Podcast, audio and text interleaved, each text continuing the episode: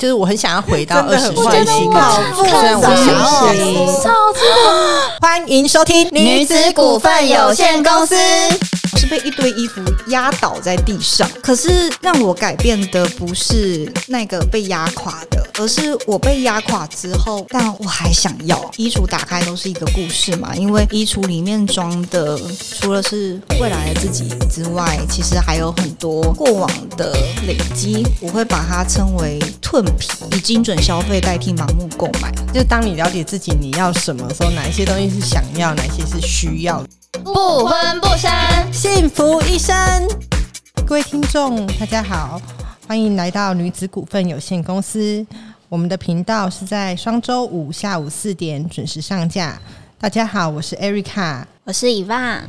Hello，我是衣橱医生赖廷和。大家好，今天呢很荣幸能够邀请到呃衣橱医师廷和老师，然后来参加我们的呃节目。那为什么今天要来呃邀请廷和老师来呢？因为我觉得穿着这件事情。对于一个女子来说，其实，在人生里面，她扮演了很多的角色。从二十岁、三十岁到四十岁，她其实心里面都有一个对自己当时角色的一个期许，所以她会很希望说，当时那个角色，甚至她自己的风格，她是不是能够。呃，我们讲的就是适配感，他是不是适合，或者是配得上他自己的那个角色？其实衣服跟自己的心理状态其实有很多呃环环相扣的关系。那今天呢，我们刚好现场也是有二十岁的伊万，跟三十岁的庭和老师，然后跟四十岁的我，那我们就想要来聊聊说，呃，每一个年龄，然后每一个。呃，自己的位置，那服装可以带来有什么样对人生上面的改变？我想先说说我自己，就是其实我二十岁的时候，那时候很年轻，那我那时候就发现一个问题，年轻的时候真的很想要装成熟，嗯，因为想要让大家。就是认可你的专业，然后不会把你当成一个菜逼巴的毛头小子，对，所以你会想要尽量就是穿的很成熟。可是到了像我现在四十岁，我就很想要穿的很年轻。我有时候去客户那边开会，我可能就不想要穿高跟鞋，我就想要穿着球鞋。嗯，因为我到了四十岁，我就觉得啊，我那个接近成熟年龄越来越来越长了，那我就觉得说，嗯，那我要穿年轻一点。可是，在每一个时间点，我觉得都是有一个心理状态，就是你想要成为什么样的人，然后你会第一个很直觉，就是想要先用穿搭来改变自己，想要成为那样的人。那庭院老师也帮助了很多的女子，然后在这整个穿搭的对于他们自己人生的一个。风格定义上面，老师也帮他们很多。那我也很好奇，说庭和老师就是说，为什么你会开始去开启，就是当衣橱医生的这一个职业呢？谢谢 Erica 哈，我非常喜欢 Erica 刚刚讲的，就是说我们透过这个个人风格追寻，就是同时也在校准自己的人生嘛。嗯嗯，就是刚刚在私底下聊的时候，也有跟 Erica 分享，就是我觉得服装就是有一个许愿的功能。就是当你自己先穿上那个模样，你在镜子里看到自己，你是相信的时候，你更能让别人也相信你就是那一个你想要成为的模样。那呃，我会开始做衣橱医生这个品牌，就是其实很多人以为它是一个职业哈，可是它其实是我创立的一个品牌，而且已经注册商标了。那我在对外就会说我是这个品牌的一个负责人。那很多人会觉得这个名字感觉蛮有趣的，因为。我觉得的确很有趣，因为当时我就是一个购物狂嘛，而且我的那个装衣服的这个衣橱门是关不起来的，就是随时都会倒塌下来的那一种。对，就是说我那个时候会开始觉醒和意识到我需要改变，是有很多很多综合的因素。那其中一个压倒我的最后一根稻草，是因为我之前要捞我的衣橱最底下的衣服。嗯，对。然后因为当时就是门就是已经是关不起来的状态，所以我就是拉一个小缝，然后想要把伸手把里面的衣服拿出来的时候，用力过猛，所以我就是所有的衣服就直接从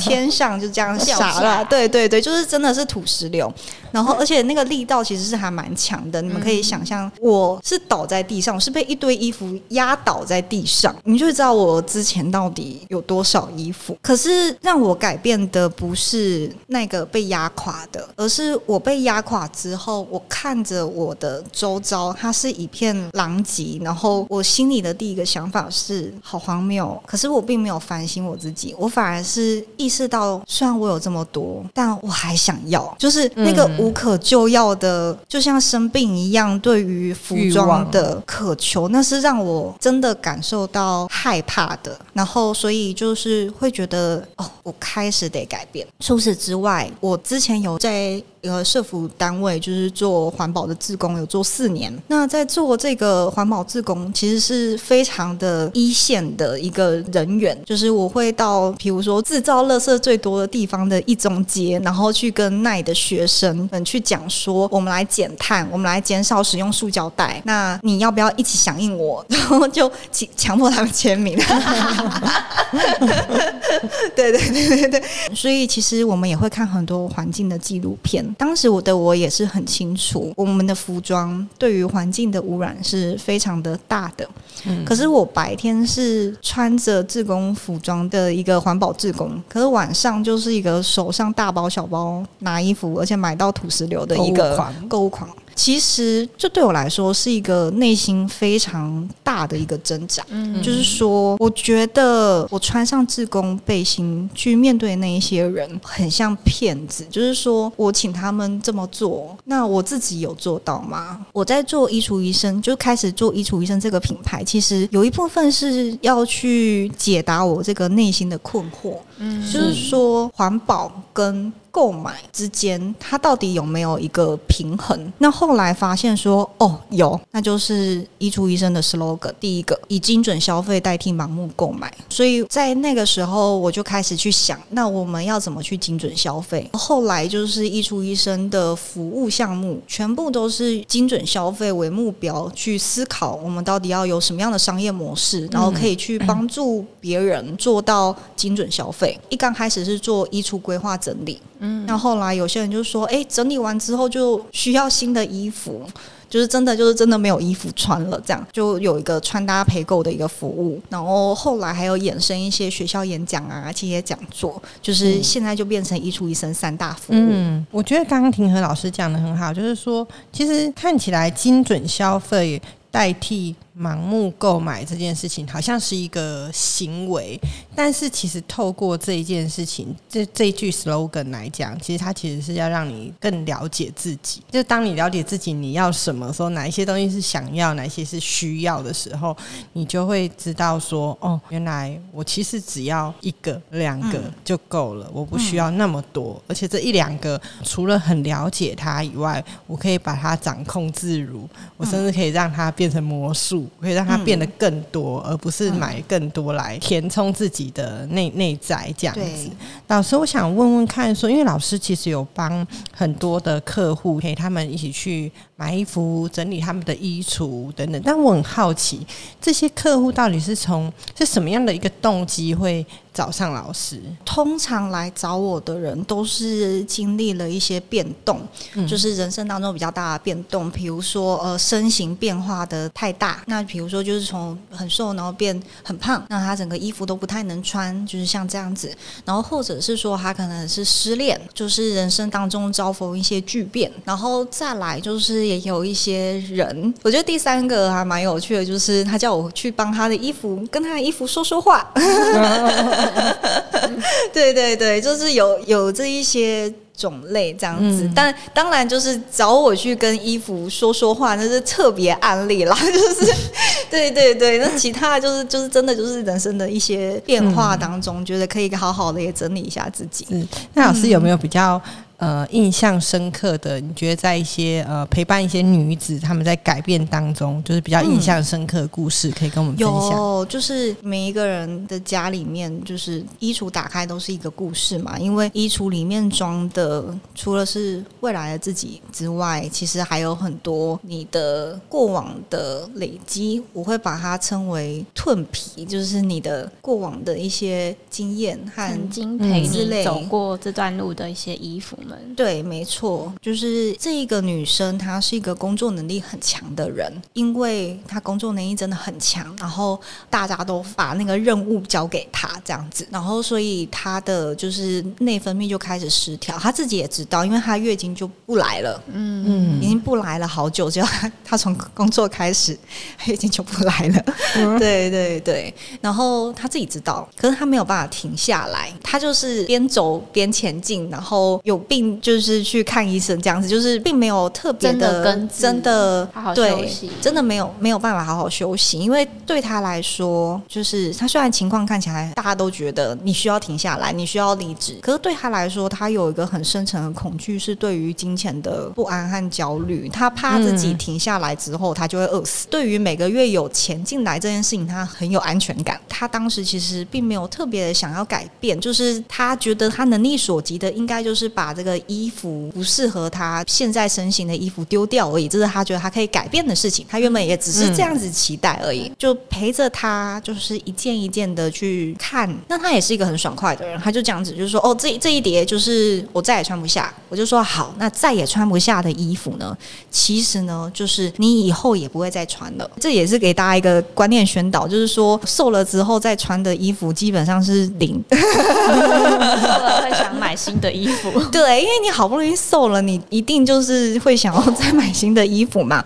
或者是说人的这个年纪很很残酷的，对对对，就像我小那时候年轻很多小热裤，即便现在瘦了，你也不敢穿。对对对，它还有一些资历跟一些期许，就是人其实就是细胞在你的身体都是在汰换的，那我们的思想当然也是，他就是在一件一件面对他的衣服的过程当中，就发现说每一件都是因为他胖，就是那个讯息就是非常的密集之后，他就开始去想他的人生。当然，他我觉得他原本就已经在想，只是衣橱摊开了之后，他就开始去想，为了这个工作值得吗？嗯。然后有一天，他就在很高的楼顶上看着下面的人来人往，就觉得是不是他从最高处跳下去，他就不用再工作了？嗯，对，就是那个想法彻底的让他惊醒，就是从非常小的从衣橱，然后再到让他有危机感的这样子的一个讯号之后，他终于离职了。那可是他为了要准备离职，他其实也开始做一些财务规划的事情，就是让他就算没有每个月都有固定的薪水，他还是可以比较安心加入一些投资理财的一些自我。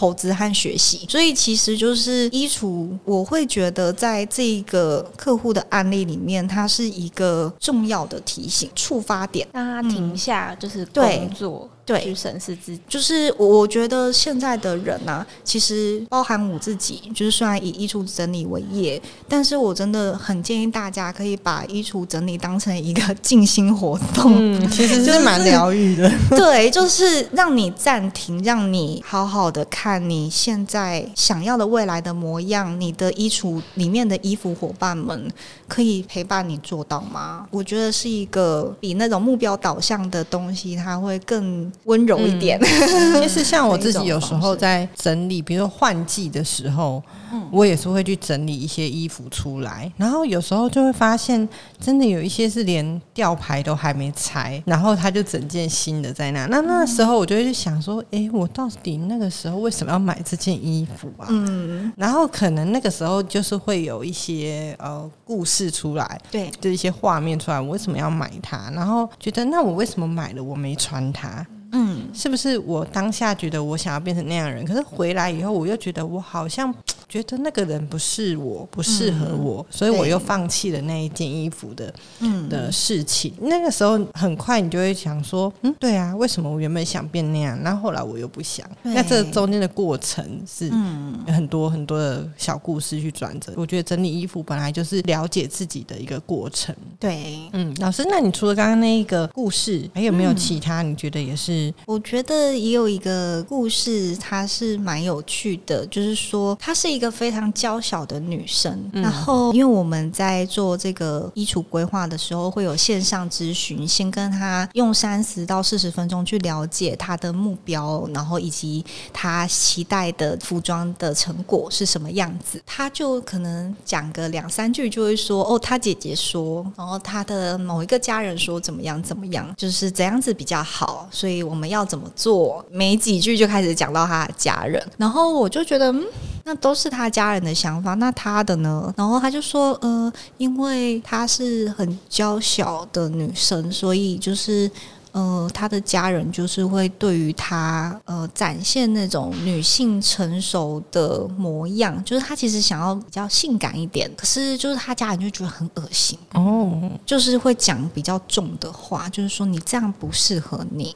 然后你那么娇小，你应该要穿童装，就是 Zara 童装就很适合你，什么什么，就是他家人觉得他还没有。就是长大，对，还是小朋友，对对对，的确，因为他真的就很娇小，所以就是会让人家有一直有那种错错觉，对，而且可能他跟家人关系也是很紧密，所以就是可能在家人眼里，就是对爸妈眼里，就是就会觉得小孩永远都是小孩嘛，嗯。嗯，然后结果就是我们在还没有衣橱规划的时候，就发现说哦。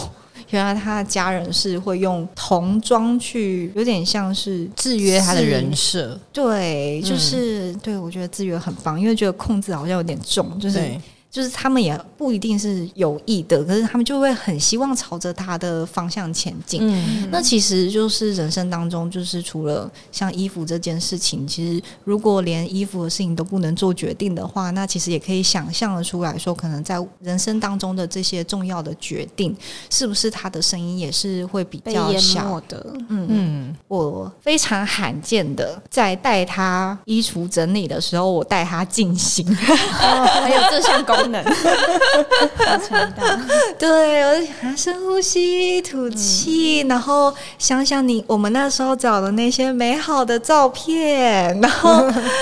好，然后我们因为我们现在要把你的声音调到最大，因为你以前一直让它静声，我们要让它出来出来，所以呢，就是罕见的带着它静心之后呢，我们就才开始做衣橱规划整理。对，就是做衣橱这件事，我觉得刚刚有跟老师在事前有聊了一下，就是。有时候自己回去翻衣服，或许你留了很多可能十年前的衣服，你觉得还好好的，你舍不得丢，然后你就留着。可是翻开好像觉得说，哎，原来十年前那个时候这件衣服并不是你喜欢的，嗯，那个时候是你为了谁而。对，装扮的，对不对？老师刚刚有说到一个类似这样的故事。哦，对对对，就是呃，衣橱里面找到自己被覆盖的梦想，因为就是说，呃，他刚结束一个十二年蛮长的一个关系，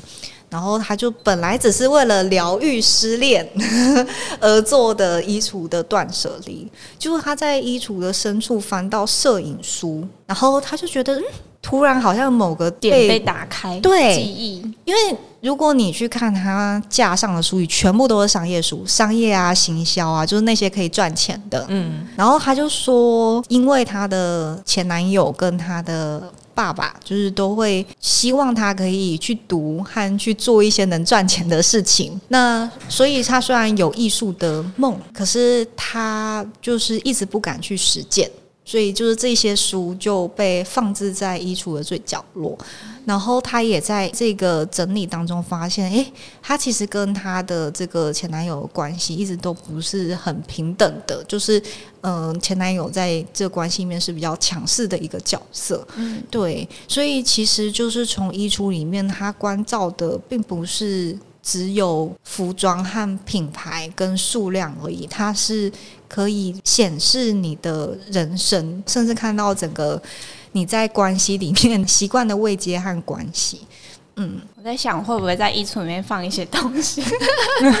开始想回去捞那个最深搞不好里处。面有我的诶小小小小梦想。对对对，在艺术里发现梦想，所以他其实后来就很果断的把那些摄影的书籍就是拿出来，然后后来他虽然还是做的是比较科技和商业类，但是就是说你还是可以看到他的一些动态，就是说哎，好像是比较嗯舒服和就是轻松的一个状态，就不是那么以商业为主，还有加入一些人性化的成分。他要去平衡他心中的这个没错，风格的感觉。，对，那我想问问看，就是说，像以棒你现在二十几岁，然后也刚到职场呃两四三五年两三年哦，四五哎，年没有三四年，三四啊，有点老了，。哈，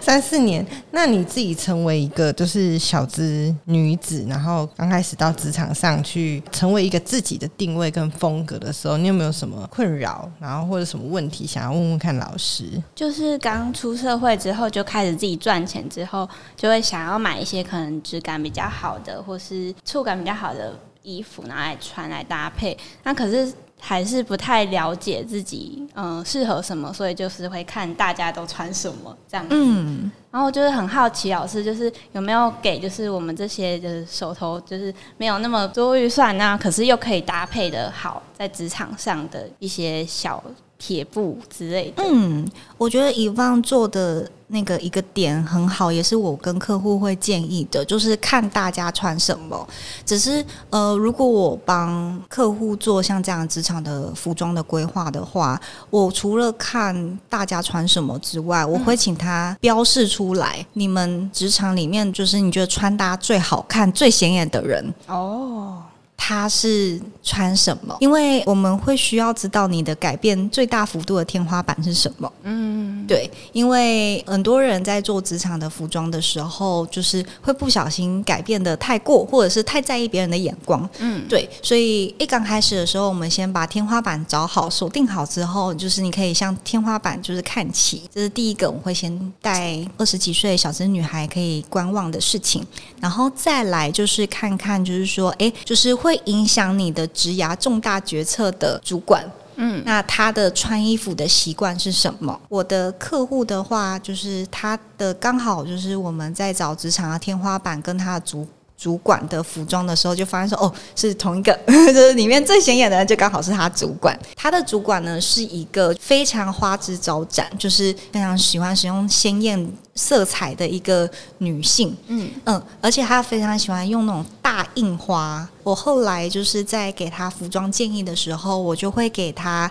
呃，就是说，诶，可以用一些就是印花啊、图腾样子的这个服装，然后让她就是跟这个主管就是诶模样就是稍微有一点相近之处，那这样可以让他们的关系变好。因为这个是来自于一个理论叫做魅力学这本书，那你它这个理论叫布洛服的概念。那布洛服的概念其实就是说，你如果跟对方穿着类似的元素或者是相似的服装的时候，对方会很容易的对你产生好感。那呃，因为服装是一个最明确的一个讯号，就是说它并不是是服装本身而已，它背后涵盖的是价值观，然后你的消费观，对品味之品味这一些。所以就是如果想要快速的，就是改变呢，但是又不会太过突兀，然后又要赢得好人缘的话呢，可以参考你的主管。穿什么这样子？接下来就是讲到小资的部分，如何改变这件事情呢？我会建议就是说，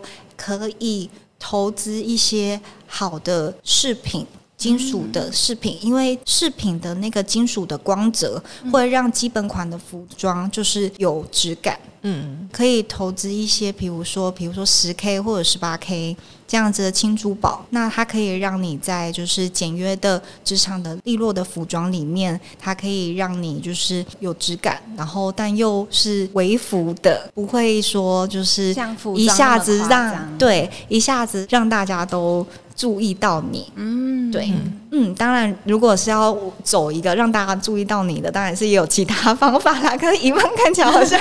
不是这个类型。我帮他们问。对对对，哦，可是就是还是会讲，就是说，呃，小幅度的改变是整个职场服装当中很重要的一环。那在一个日本的一个穿搭的规划师，他曾经有说一个理论，叫做你可以让你的整体。体的三点，三个小点去改变，嗯，但他们要颜色一致，那就会让人很明确的感受到你的变化。那分别是就是你的手环、耳环、皮带，甚至紫彩，还有鞋子，就是刚刚举出那个选三个，嗯，然后让他们的颜色是一致的。对，那它就可以，比如说你穿的是白色的，那你可以想象一下，哎，我如果是一个宝石蓝的一个皮带，还有紫彩跟就是青金石的耳环，那是不是就是哎，好像就是整体的重点就转移到那些视频当。当中了，嗯，对，而且老师刚刚讲到，就是说，其实那个色彩这件事情，对我们在做穿搭上面，就穿搭除了有像身形啊，哦，可能或者是我们的脸型啊，色彩这件事情对我们的穿搭影响也是非常重要的。就是好像很多人，我觉得穿搭，尤其是越基本的色彩，嗯，其实是越看肤色的。就是就是，比如说白色、黑色、灰色，对。而像我像我自己皮肤本来就比较偏黄，那我我其实常在穿衣服的时候，我就是永远就是白色很多，我的衣橱里面几乎都是白色的衣服，但我就会不敢去挑战。这种咖啡色的衣服来穿，因为我觉得它会跟肤色很相近。那老师有没有觉得说，在色彩里面有没有比较一个简易的方式？那到底它对衣服的穿搭有什么样的影响？呃，我我先回应那个 Erica，如果就是你想要穿，就是如果像跟观众朋友就是也有类似的问题，就是说，哎，你有自己的安全舒适区的色彩，但是你又想要去尝试别的颜。色又没有那么有自信的话，我通常会这样建议，就是说离你的脸部越远越好。哦，对，把颜色离远一点是吗。对，比如说你今天要像 Erica 一样想要驾驭咖啡色，但你就是担心说，哎，肤色。比较偏黄一点，不知道会不会适合？那你可以选择咖啡色的下半身的裙子或裤子。那这样子的话，你可以享受这个咖啡色的颜色，但是又不会影响到你的这个肤色。再来，第二个是你可以做的事情是把它用在你的身上，就是比较小的部分，就像我们刚刚讲的，就是说哦，早三处耳环啊，对，就是小小的在你身上，那就。是是又有改变。而且看得到，但是呢，又可以在一个舒适区里面，而且就是小幅度的改变和对它有掌握度，其实也是比较省钱的方法。就是因为很多人，呃，我自己在规划别人衣橱的时候，常常就发现，就是有一些跟他的衣橱颜色之外，就可能会有一个很鲜艳的芭比粉红跳出来，对对对，就在他衣橱里，然后很新。我就说这个该不会是？他就说：“没错，没错，就是他觉得不能一直都穿黑白灰，他想要尝尝试一下，对，那就是尝试的成本。”我我真的曾曾经尝试这样。其实因为像我我自己在穿衣服的时候很好玩，就是我也是衣橱几乎都是黑白灰，嗯，那再不然就是杏色，就是这种很安全色，然后你怎么配你都觉得不会失败。对，那但是我自己呢，就是内在去很喜欢这种很。colorful 的东西，很缤纷，然后很或者是很可爱，对。然后有时候你就会忍不住那个冲动，就是。好想要买回来放着，可是放了以后就发现它好难配哦。真的，就是如果有人像 Erica 一样很喜欢那种很缤纷的颜色，那其实有一个很简单的方法，我自己也蛮常用的，就是我会看这个颜色，就是说有哪些，那从中去提取。比如说，它有的颜色是黄色、蓝色、白色的一个花柄的裙子，那我上半身可能就会选蓝色。这样子去搭配，就会有协调感。嗯，那有一些是格纹的，那格纹有一些很细，你甚至看不出来它到底组成的颜色。眯着眼睛看它的底色，就是它最显眼的那个就会是它的底色，那个底色就可以拿取出来当它的上衣，这样。哦，就可以拿一个就是基本的色彩，它里面一定会有一个协调的色彩，把它抽出来，没错，从里面穿搭。嗯，哇，我觉得穿搭这件事情就是一门学问。对呀，对。那老师，我想要最后也请教老师，就是说，对于这一些想要改变风格的这些女子们，那或许她可能真的现在还没有时间来上老师的课，那有没有什么样的建议能够？给他们，那开启他们的第一步。刚好这个也是总结我们刚刚有讲过的，就是说，第一个一定是最小改变原则啦。就是最小改变原则，就是说，呃，我们从我们身上的就是耳环、手环、手表、皮带、鞋子。还有饰品，就是像是项链这一些的，就是微小的幅度的改变，就是它是一个比较省钱，然后也是很明确可以看出成果的。嗯，而且呢，就是从色彩当中去改变，它的确是一个方法，因为色彩呢是会让人有瞬间。转换就是印象的能力，嗯嗯，就是因为呢，你想想哦，如果今天有一个人他都穿黑色，但他有一天穿了黄色之后，你是不是会觉得说，哎？他今天改变了，好像变得更好亲近了，好像变得更活泼了。你会想要跟他搭话，这个其实就是色彩的力量，就是它可以瞬间去影响到你的观感。嗯，对，所以就是我会觉得从色彩改变是一个好主意，只是要符合最小改变原则。那如果呢，就是诶，你刚好就是没有什么带饰品的习惯，我觉得可以慢慢的开始培养，就是带饰品的这样子的一个习惯，从比较平价的。然后之后戴习惯之后，再入手比较高单价一点的。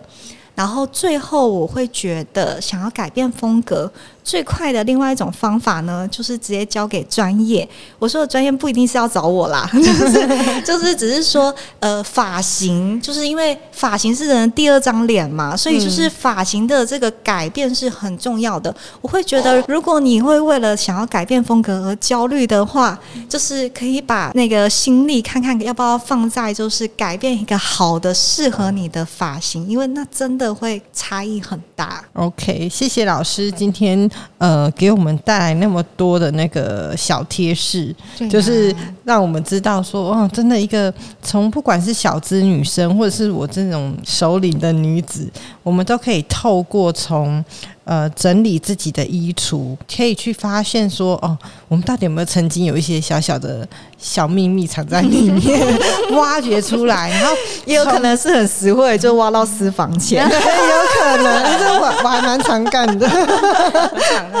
对对对，就是透过整理自己的衣橱，然后也整理自己过去啊，去看看，哦，原来过去我是。这么，比如说我是这么开朗的，我因为我很喜欢穿呃小热裤或者很穿 colorful，那为什么现在我不敢呢？哦，那等等，去认识过去的自己，然后重新去思考。说，刚老师有讲到一点，就是呃，衣服是可以许愿的，怎么样去许愿你未来想要变成的一个样子？那透过整理衣橱，然后不管是自己慢慢的学习，还是交给专业。我觉得透过呃，你学会了风格穿搭，其实它就是建立自己开始一个好的一个人缘。对。那我觉得常常有人说哦，我要贵人，贵人。其实这个贵人，我觉得常常就是自己。可以先从自己开始。从自己开始。嗯。那很简单的，就从衣服这件事情。那今天非常的谢谢庭和老师，还有遗忘。那遗忘今天应该也是